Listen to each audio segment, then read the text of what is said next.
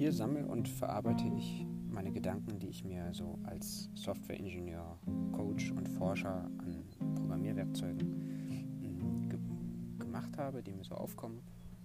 Und äh, das ist eigentlich auch der wesentliche Zweck davon. Das ist auditiv und veröffentlicht, weil ich das ähm, interessant finde, ähm, was Moritz Klenk da mit seinem sprechenden Denken sich ähm, erarbeitet hat.